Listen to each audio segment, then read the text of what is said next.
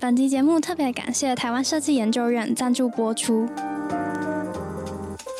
嗨，欢迎来到 B N D Lab，我是主持人 Kathleen。那上一集我们邀请到至今光电以及台湾博迪两间企业来跟我们分享设计实务开发的考量。这集我们邀请到工业设计公司浩瀚的专案管理 Trista 跟产品设计经理 Jimmy 来跟我们一起分享一个好的产品在设计过程中会需要经过哪些程序，设计系统又是什么？那就让我们开始今天的节目吧。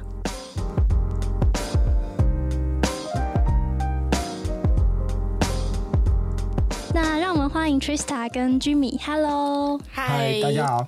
那可以请你们简单的做个自我介绍，然后也向听众介绍一下 Nova 这间公司吗？好，嗨，我是 Trista。那我在 Nova 做的是 PM，就是专案管理的角色。那同时的话，也是就是设浩瀚设计跟产学合作这边的主要接洽的人。对，那主要的负责人的话，会是我们的设计经理 Jimmy。这样。嗨，大家好，我是 Jimmy。嗯，Jimmy 要简单做一下自我介绍吗？还有就是介绍一下浩瀚这间公司。嗯，浩瀚是从一九八八年成立，嗯，那已经有将近有三十多年的一个设计的一个历史。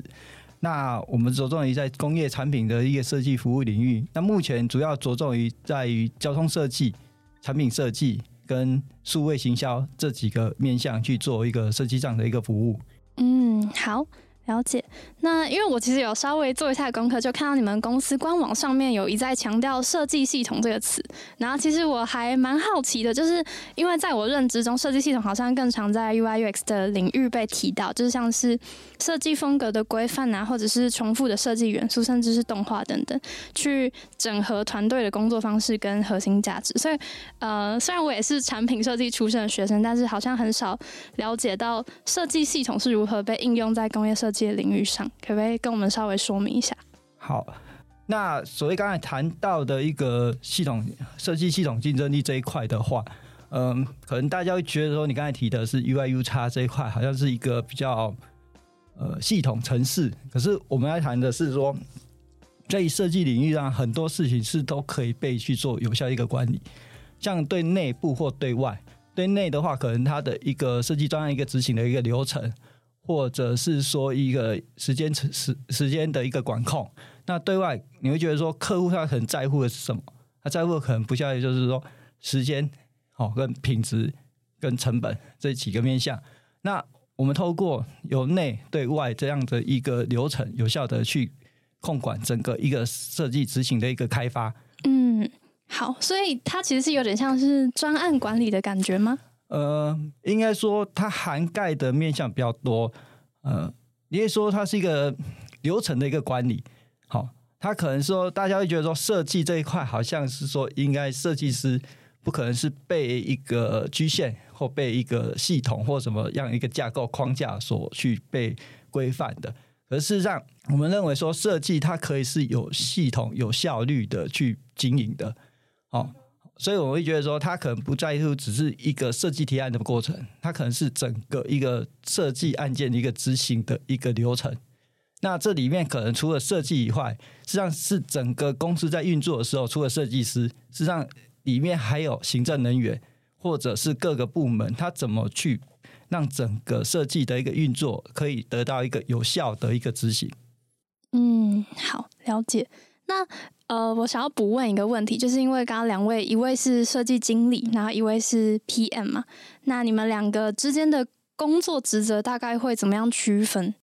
以我来说，就是我在公司的角色，它会比较像是 PM，那也在一般的公司来说，可能会有点像是业务的这个角色，就是我们会先去跟客户做接洽，然后了解他们的需求，那接下来以后，我们会把这一整包就是很复杂的资讯交给设计经理，那设计经理再去做比较内部细化的分工，因为下面可能会有很多的设计师，那每个人的专长或是每个人负责的项目会不一样，那他再去做把这整个设计案去做细化。那关于就是设计这整个案件里面，除了设计以外，可能还会有很多是跟厂商或是跟客户的接洽，那就比较是会有专案管理来负责这样子。哦，了解。所以，嗯，可能是因为你们公司性质的关系是以顾问为主，所以会需要有一个特别的人去跟客户了解他们的需求，这样子。嗯，其实我们还是比较算是设计公司，就是我们也会提供顾问的服务，但是我们也会像一般的设计公司一样去接受设客户委托委托的案件。对，所以它其实会比较像是一般的科技业啊，或是其他比较大型的公司，你在去做每一个专案的开发的时候，都会先有一个 PM 去做整个案件的统筹跟时程规划。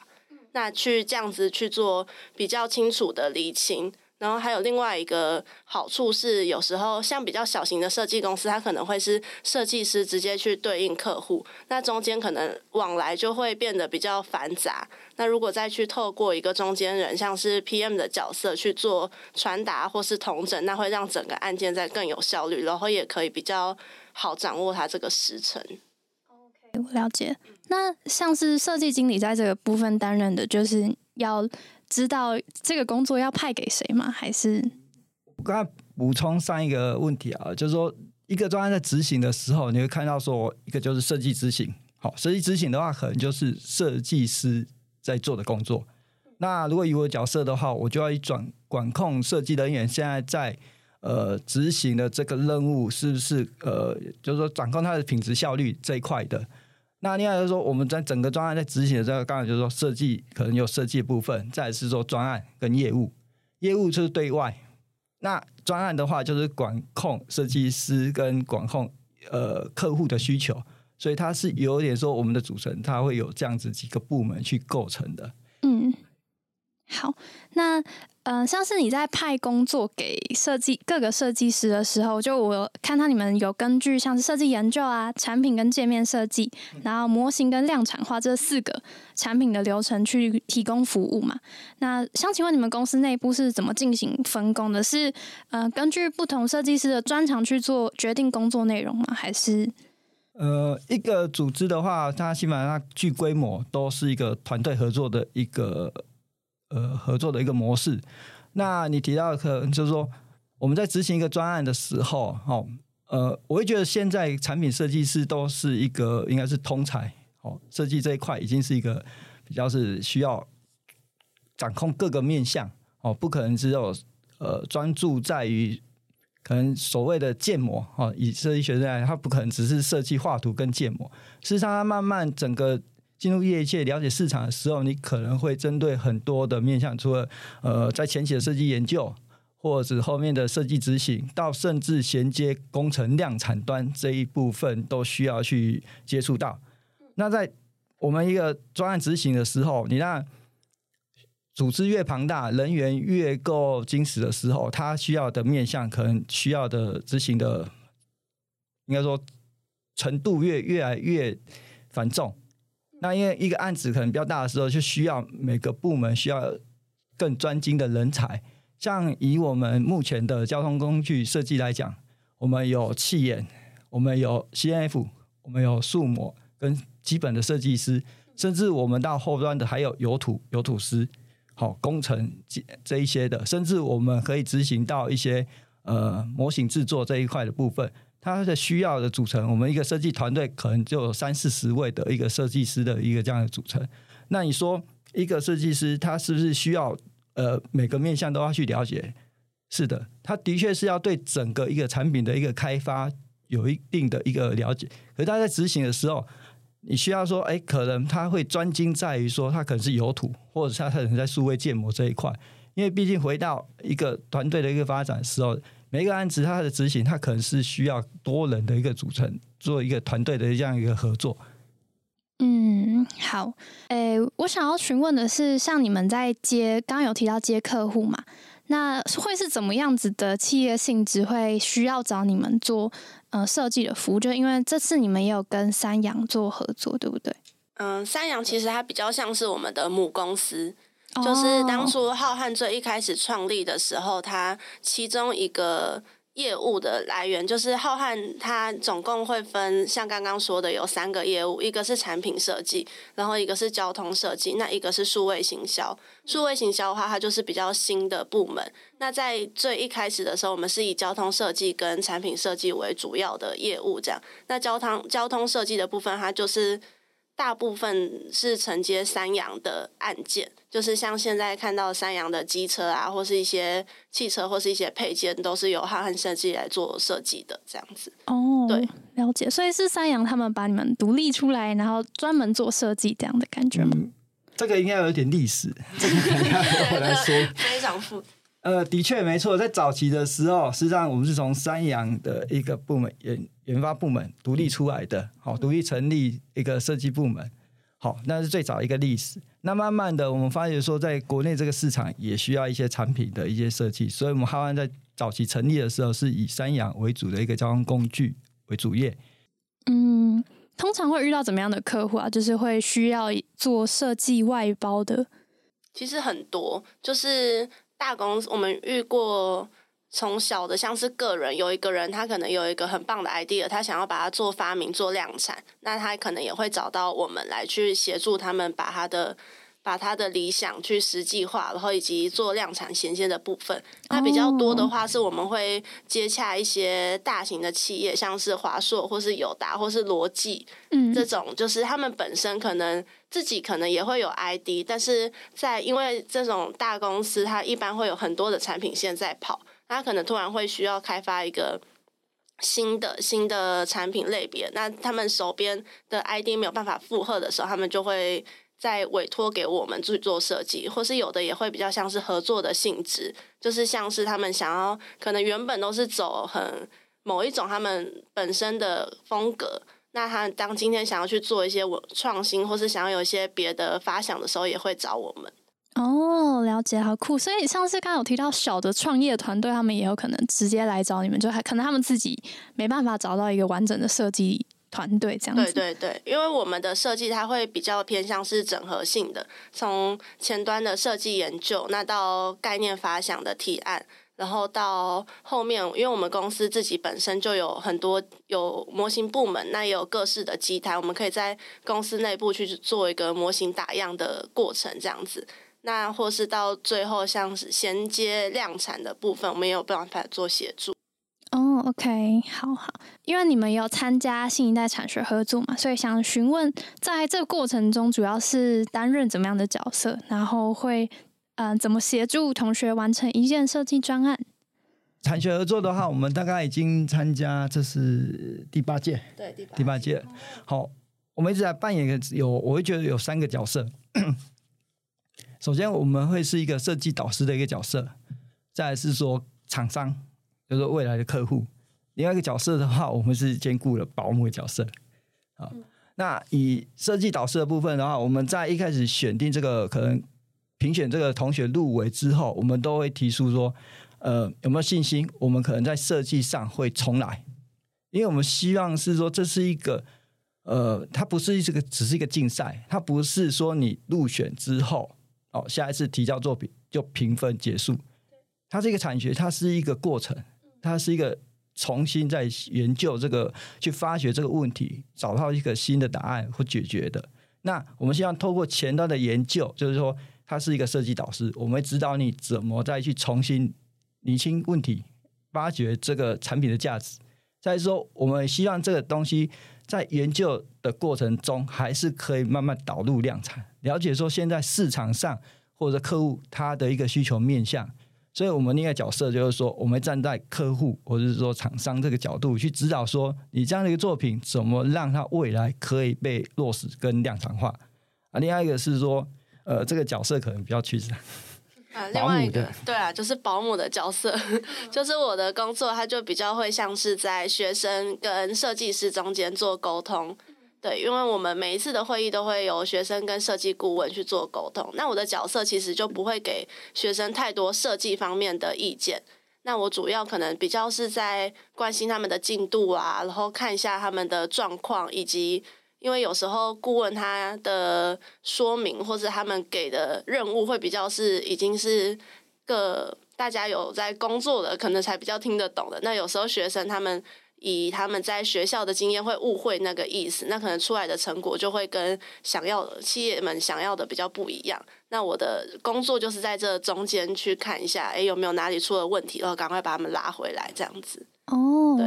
那我也蛮好奇，就是刚刚有提到像是。嗯，可能会需要打掉重练这个部分，你们刚刚有提到。学生可能要重新做前期的研究，那你们会给的建议可不可以就是稍微举个实际的案例？就可能我们在学校学的不够扎实，或者是做的不够完整，那你们会建议怎么做？这样？通常，通常我们会看一下这个学生这个产品的属性。然后去找一下我们有没有做过，因为其实像是做宠物啊、做婴儿、做科技产品，它每一个你需要做研究的东西都不太一样，然后比较适合的研究方法也不一样。所以通常我们在前期的时候会先看一下这个学生他的产品可能跟我们过往的哪一个经历比较相似，那我们再把那个经历拿进来放，说可能像是像我们这次做的有一组，他就是做宠物的相关用品。那我们当初就是找到我们之前有帮一个宠物用品，然后有帮他们做设计过一个产品，那我们再去就把那个经验拉出来，然后去找说可能你会需要做的不会是很多竞品的搜寻，反而可能是就我举个例，等下 Jimmy 可以来补充，就是不一定是很多竞品的搜寻，可能你最重要的是你要去分析它的每一个行为，就是你出去遛狗从一开始到最后的每一个行为这样子。然后，或是更重要的是，你要去体验这整个过程，而不是你去上网查或是用设想的。因为其实像是这种比较，嗯，比较互动式的，尤其又有小朋友或是小动物这种，它每一个过程可能不是你在书桌前面你就可以想到的。哦，我们同学之前有做过类似宠物的产品，那他们就实际找到有养狗的人，然后带着他的宠物，然后一起来做测试或者是访谈这样子。对对对。那嗯，居民要补充。嗯，刚才提到说，呃，可能学生的时候大概会都偏书桌前，或者是一个，嗯，他会比较说，可能你就是比较研究型的，好，你可能会很多的一直在发想，一直在研究。那我们会导致说，我们以往过往一个刚才提到开发的经验，再是说，我们试着引导学生，为什么要重新来？他是让他。我们是要的是重新的一个过程。好，我我刚才提到是说，我们在评选这个这个作品的时候，它不是只是看你最终的一个成果，你最终的成果它可能是一个已经很到位的。可是我们是要重新打掉，是说我们要从最初你这个题目的时候去去思考这个问题，它有没有其他的一个解决方案？哦，它可以利用什么样的方式去找到这个答案？刚才提到说，因为我们过往有很多的像相似的一个经验，跟很了解整个一个开发的一个过程，所以说你在研究的时候，你可以用什么样的方式，或者是你可以做一样一个怎样一个原型机来做一个测试实验。那重新去拟定这些问题的时候，你就会出现很多种的可能性的答案。那最后这些答案，我们不是说一开始就做到一个最完美的，可是我们希望在这个过程中，你可能可以。发掘一些问题，找到一个最合适的一个解决方案。嗯，我了解，所以比较像是可能今天学生提出说：“哎，我发现这个问题，或者我发现使用者的痛点。”那我先提出一个解法，可能是做宠物用品。但我们先回到原本最初的问题，然后我们去想说有没有什么其他的可能性，这样子吗？嗯，对，嗯，好，嗯，像是如果今天是以一个。产品为最终目的，就我今天就是要设计一台机车。那我同学也有类似像这样子的呃状况，就是他们说，哎，我毕业之后我就是想要很酷，我就是要一台机车。那这个时候会建议同学他怎么做一个前期研究呢？呃，那你要第一酷，怎么样叫酷？因为酷的方式有很多，好，所以你可以先从你认为的酷开始。那在切的时候，这个东西当然，毕竟最后你酷要要满足很多的条件。一个是纯粹，你可能就是我外形很酷，可是这个东西如果以产品开发设计来讲的话，它只是一个美观的东西，它没有办法引起人的共鸣。所以我们看到的是背后说，你在这个酷的条件下，你可能解决哪些问题，或创造出了哪些的一个价值。所以你可以从你所谓的酷开始去衍生，那可以慢慢去思考说。呃，我的库可能是他的一个行为，或者是在这一台上我赋予它的一个价值的一个体验的一个呈现。那跟人机之间的互动，它可以创造出更多的一个想象的火花。嗯，所以它会在于说，如果你在开始的时候，你可以先定义你的题目，之后当然说你就要思考说你怎么去展现。那这是有时候部分是说，你可以透过很多种方法，很多种一些技巧。去呈现你的一个理念，所以这样说，设计它可能还是要回归你最初的原点，你为什么要设计这样的一个产品？它能够带来跟解决哪些的一个问题，而不是要单纯只是说一个外形很酷炫的，因为很酷炫的东西，它可能呃只是一个一瞬间，它没有帮助或是解决任何的问题的时候，那可能它就是一个比较偏向艺术品。因为我们对一个工业产品来看的话，它也是可以属一个比较可以有个人创作、个人的一个理想的一个呈现。可是它最主要的背后，它可能是要解决或带给人们一些什么样的一个便利性的一个改善，嘿，而不是只是我们自己的一个艺术价值的一个呈现。当然，这些在设计过程还是要发挥一些美感啊，或等等的一些条件。了解。那刚刚有提到市场性，然后其实我们在上一集也有跟另外两间企业讨论到这件事情，就是呃，我们要怎么去衡量我们设计是不是嗯，可可以符合市场呢？呃，这个的话，大概我们会有一些方式去指引学生。那最直接的一个方式就是说，做出一个原型，哦，做是一个样机，透过使用者的一个调查。你就时间把实际把这个产品拿给你的潜在客户、潜在的一个 user 去做一个测试，好，那这个测试可以得到说，哎，这个东西是不是存在的它一个使用上的一些价值，或者是不是可以被接受和被满足某些个条件？哦，那因为我大概可以想象，就是我做一些比较小的产品，那有一些主要的功能，可以做一个最小 MVP 去做测试嘛？那呃，因为我对于机车这个东西不是很熟悉，那我也想了解一下你们的专长，就是会怎么样让使用者测试，或者是要怎么去评估它是不是会被大众接受？以机车这个产业的话，它事实上它的开发流程就比较庞大了。好，它可能要从前面的一个市场的一个气研调研开始，它可能不一定是已经有一个具体的形象。就是说，你要打的这一次的一个汽车的主题的一个策略是怎样子的？你对现在市场上的一个观察是怎样？你主要的诉求定位是什么？所以，他可能在前期的细化研究的时候就已经占了一个很很大的一个比例，一个一个氛围。那当然，你要做一个市场调研研究的时候，你就一定会以目前的话，我们可能会去做一个原型油土来做一个评价。那这个可能会请一些呃潜在一个经销商。或者是一些用户来针对这些外观或者一些功能上的来做一个了解跟跟跟询问有没有些上面的一些问题，那做一个下一步的改进，那它会是一个很严谨的一个阶段一个阶段。等到到上市之前，它已经可能它已经走过一个半年甚至一年的这样一个开发的一个时时程。哦，了解。其实其实刚刚有讲到那个库的问题。就是我也想到蛮多，其实就算今天有一个学生，他为什么问题都不想解决，他就想要酷，那我们可能还是会想要他打掉重来，是因为这件酷这件事情跟市场性就有很大的相关。那有时候他学生做了一台，他觉得酷，那他可能只是他个人觉得很酷，或是他的同温层。那对于他想要针对的客群，或是想要的推广的整个市场，其实都还是有。很多很多其他的资讯可以去做研究的哦，所以就比起他自己认定的库，他可能要去界定一下，说嗯，这个库是不是为大众所接受，或者是他想要打的市场的库是怎么样的？对对对，OK，好了解。那再来就是想请问你们在嗯，引指导同学做作品的期间，就是八年来 有没有遇过什么？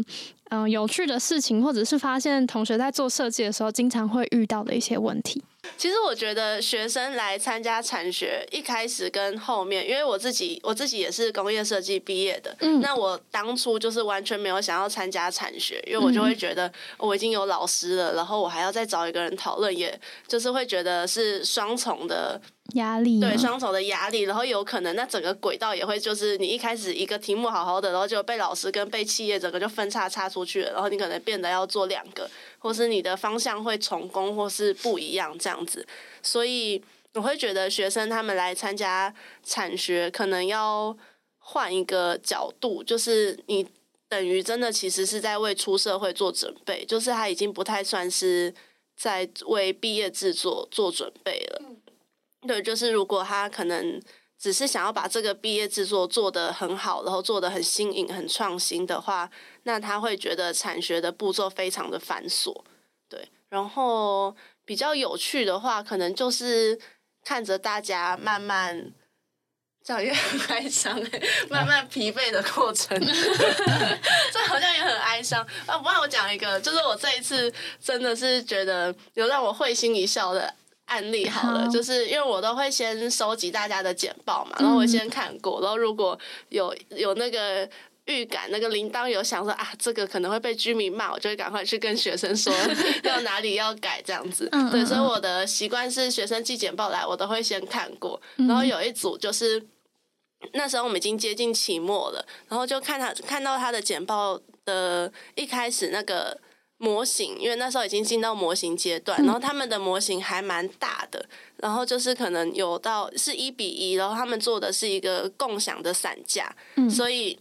就是那个模型。还蛮大件，然后他们有一些功法，我们也会帮他担心说用模型的方法有没有办法做得好这样子。所以那时候一收到简报，前面就是非常的惊艳，想说哇，模型做的还不错诶，很仔细。嗯。然后有一些方法，我们可能原本都还没有想到可以这样做，但是他们都把它呈现的还不错。然后就是开始看，然后往后就暗暗，想说哎，奇怪，为什么他们做的是？伞架，但是散架的照片很少，然后就是有蛮大量的是他们的学生拿着那个伞，然后有点像是在做一个时装发表的照片，这样 就是看到非常多，变得有点像是个人照，或是他个人的一个写真集这样子，就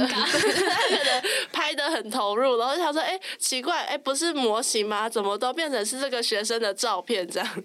对的，就觉得还蛮有趣，就是那时候边边点简报点点就有笑出来，嗯，对，因为。因为平常的工作都非常的一板一眼，都是各种，因为大家都只看模型，是模型往来的照片，然后就突然看到哦哦，是是杂志这样子。大大概那个问题就是说，他们找错摄影师，他找的可是人像摄影，不是产品摄影师。哦，了解。哎，你们会有就是类似像是。迭代的过程嘛，就是可能刚刚提提到，就是我有一个解方，那我现在做一个快速的 MVP，然后让使用者做一个测试，那再来就是还会再重新做设计吗？还是通常时间会来不及？因为我以我们学生的专案来说的话，通常都会有这样的问题，就是哎，可能我们根本来不及，就是做两份迭代的过程。我觉得，我觉得这还蛮看它产品的属性的。对，像是我刚刚说的宠物的那一组，他就非常需要有这个过程，而且照理来说，第一次一定都会是，嗯，不能说失败，但是第一次出来的成果通常都会是有还蛮大幅度的问题可以去改善的。对，因为通常其实学生做做做做做完，他只要你一拿去测试，就会发现非常多问题，但往往这时候他们已经毕业了。所以我觉得参加产学有另一个是我们会把整个进度往前推，然后希望你赶快做出原型，赶快去测试，赶快发现问题以后，我们再来做第二版。就是这完全不是代表你一开始的想法有错误或是怎么样，这只是很加速你赶快去找到一个更好的解法。哦，所以可能也会根据它不同的产品性质去帮他做一个就是时程安排上的建议吗？对对对，就是像我们今年它主要的题目就是要用永续这个主题去做一些生活用品。那我们这次录取了三组，有一组它就是做我刚刚说的共享雨伞，然后另外一组是做比较宠物相关的用品。那在另外一组的话，他们是做一个，他们是做一个从儿童从儿童可以用到老年的椅子，就是它透过一些模组化，让它可以去无限变形。那像是这一组的话，他可能就没有办法去经历那个迭代的过程，因为他很难去一次收集到小孩、成人，然后到老年人，然后这样子要去做那个模型，因为他这个本身他的梦就比较大，对，所以所以他这一组的话，我们就会比较尽量是让他把他的原创性跟他的这个，因为他这算是一个比较新颖的设计，我们就会尽力尽量把焦点放在这边。那另外两组的话，他们的设计可能你会觉得市面上已经看过了，那你就会它的不一样就会变得比较重要，就是它在哪里改善了，或是对于使用者来说，它哪里真的变得比较好用了，那这个就会比较需要一个实验的过程。哦，了解，好，解释的很清楚。补充一下，嗯我你的迭代就是说，如果以市面上一般产品来讲，呃，很多都有下一代嘛，都一直在推进一下一代。那为什么有些东西不会有下一代就消失了？它可能它这产品没有它的一个使用上的一个需求跟价值。嗯，那刚才提到说，我们在做这个产品的时候，就新一代产学的时候，它有一个阶段性的目标。那你一定要在这个阶段性的目标，至少要完成出你所谓的可能是第一代，嗯，它才有办法验证或去做一个测试。那在过程中，学生当然有些他他的时间他效率管控比较好，他是可以做好几代啊。嗯嗯嗯，那这个代可能它是不是说就在整个专案执行完成之前，它可能可以做好几个验证的模型。对我来讲，它就是一个验证模型。它可能是测试前面的一个功能是不是满足，或者是设计上是条件是不是合合理的。它可以是做很多次的迭代，那最后成果发表的时候，它就会越贴近哦实际的一个你的最初的一个设计的需求，跟贴近我们所谓的可能量产后端的端的这一个面向去靠齐。那毕竟在产学过程中，它的产品的呈现还是属于一个原型的一个 prototype，它并不是说已经导入了量产。实际上，在量产开发过程中，它可能还会遇到说生产一个条件或者制造的一些工艺跟成本的一个需求。那这些是可以透过前面的这好几代的这一些的研究，可以降低好、在你后面的一个量产开发的一个呃错误率哦，整个提高整个整产品的一个完善率这一些的。Jimmy 提到的就是，可能我们在做迭代，不只是为了让使用者更好用，或者是怎么样，它可能也会考量到一些成本的需求。对它迭代的时候，你可以应该说你可以有设定自己的目标跟目的性。你的第一代，它可能是纯粹说它的操作性的改善的一个原型出来去做操作的一些测试，那你就会知道说，哎，在操作上可能会出现一些问题，或者是说不便利的，所以你就可能快速修正，你就出现你第二代，第二代很解决了这些的一些可能使用上的一些便利性的。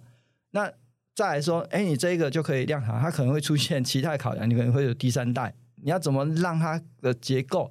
或者是生产条件更稳定，或者是整个一个呃产品的一个可利用性更高，所以它可以一直一直设定你的一个目标需求去做一个改善的。就是有可能你花了很多时间去研发一个完美的产品后，发现它已经过时了，嗯，对，就可能再讲的比较直白一点，所以会很需要这样子一代一代，然后慢慢去改进，这样会变得相较来说，其实会有效率很对，多。再来是说，呃，一代一代改进，就是说你应该投放到市场上，或者透过一些方式去呃测试。如果你在停留在研究或停留在于说自己脑中的想象的时候，实际上你可能很错过很多机会，或者说他可能在一开始最初的时候就错了。你在改到第三代、第四代的时候，他可能最初第一代就已经有问题，所以你没有办法发掘问题。所以他有时候是第一代的时候就要赶快快快速去推出哦，做一些市场的一些验证，赶快去修正问题。哎，那当然你在第一代推出的时候，并不是急急呃急旧章或草草的就这样上市，它可能也是要透过一连串的比较严谨的一个开发的一个流程。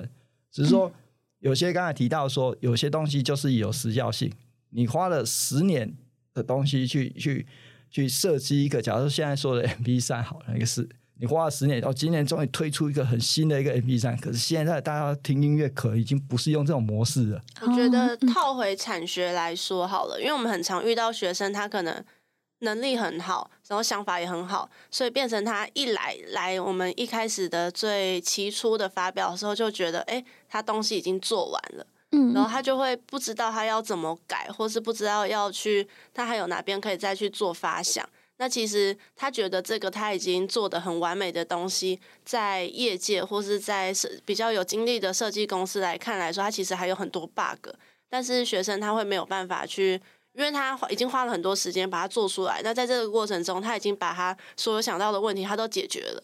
对，那他通常就会遇到一个嗯停滞期，他会不知道他还能做什么，所以通常会建议说，如果你一觉得自己停了，你就去把东西做出来。你早一做出来，你就会找到很多问题点了。就是你继续看着那个图面，或者继续找资料，其实都已经是就是可能都已经卡住了的时候，你就去把模型做出来。嗯，所以从刚刚听到现在，感觉会你们会一直 push 学生，或者是你们本身内部也非常在意时程管理这个部分。对，嗯，OK，就我自己也觉得毕业制作它其实除了设计能力要很好之外，感觉自己内心也要有一个就是很好专案管控能力吧，就是要自一直推进自己，然后去可能跟做一些前期研究啊，然后后后期要怎么把这个东西开发出来，都是要嗯自己掌控的。对。嗯，对，我想补充一个，就是我那时候刚加入浩瀚这间公司的时候，我也很惊讶的一个点是，嗯，这么大的一间设计公司，然后承接的案件或是接触的客户都是很蛮知名的，然后规模也都很大的设计公司，其实是没有常态性加班的，就是我们的时程管控会做的很缜密，然后也很详细。对，就是比较不会像大家想象中的说，哎，设计公司哦，尤其是接触这么像我们之前前一阵子就接触了很多机器人的案件，就是听起来非常复杂跟困难，但是透过比较好的一些系统设计系统，就是你还是有办法，对对对，你是有办法这样，就是整个生态体系是很健康的。哦，OK，所以其实我们刚刚一连串讲下来的都是在谈设计系统竞争力这件事情，是吗？对，我会觉得，因为现在比较尾声了嘛，对，我会想顺便再推广一下我们的下一届，因为我们下一届还是有继续参加产学合作，对，然后我会觉得，嗯。有一些人，他去像大有很多各种不同的企业，那大家去找那些企业的时候，有可能会觉得我未来想往这方面发展，然后或是我未来想要往科技业发展，或是像有些人跟那个春池合作，就是我未来想要往公益类发展，所以去找这些企业媒合。那来找浩瀚的人，可能他的中心，如果他是一个非常想要成为一个工业设计师的人，他就会很适合浩瀚，因为。嗯，像是你们学生走过的路，就是我们在这边的每一个设计师都走过。然后我们也，我们给你们的不太像是，不太像是其他企业说有很多很专精的领域。没有，我们就是这样子把你慢慢拉成一个工业设计师。就是相较于合作，我会觉得更像是实习的一种感觉。就是我们会辅佐你做你想要做的题目，对，然后但是是用一个比较。社会化的方式嘛，就是比较是未来大家在大家在当工业设计师的时候会有的节奏，这样子听起来好诱人啊！所以浩瀚其实是会接触到很多。不同的领域的产品，就是里面的设计师，他可能也会经常需要接触不同性质的专案，这样吗？对，就是像是我们从医疗产品，然后到科技产品，到生活用品，或是儿童，或是宠物，其实只要是看得到的产品，我们这边都，我们的设计师都有办法把它做出来。补充就是说，以设计公司来讲的话，学校要讲，呃。只要有委托相关的设计任务，我们都会去协助。那不外乎说，你生活上、市面上看到任何大大小小的一个产品，都是我们可以服务的对象。所以，它都是我们潜在的一个客户。就是那个忘记是谁，就是那个口红到火车头，小到口红，大到火车头嘛。对对对。那所以台湾工业设计来讲，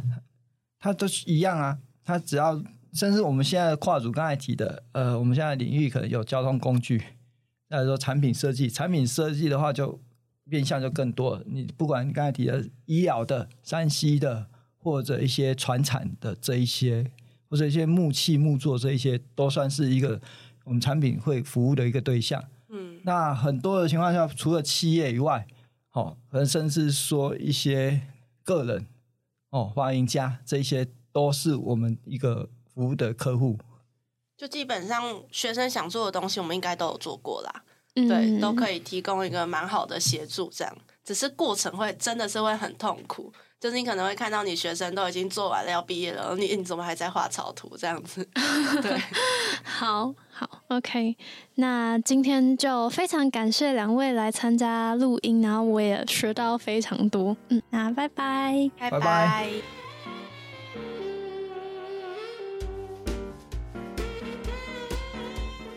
那今天很开心邀请到浩瀚设计的 Jimmy 跟 Trista 跟我们分享设计专案执行的流程以及时程管控。那下一集我们将邀请罗技的资深设计经理以及产学合作计划的影奖设计团队来跟我们分享他们是如何定义设计新常态以及未来设计的体验深度。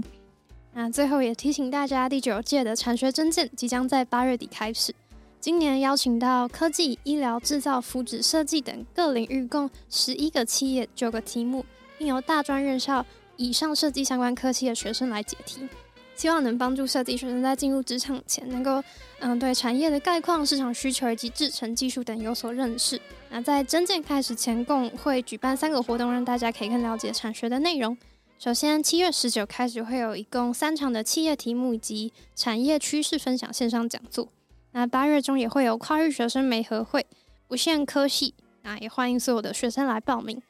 八月底呢，则会有企业共同举办工作营，有兴趣的听众都可以关注产学合作的脸书 y o d x 点 i a c，或者上新一代官网去得到更多的活动消息。那也非常谢谢你今天的聆听。如果你喜欢今天的节目，别忘了在 Apple Podcast 下方帮我留言评五颗星。也可以在 IG 上面搜寻 BND 底线 LAB 就可以找到我们。那就谢谢你今天的收听，我是主持人 Kathleen，我们下周见。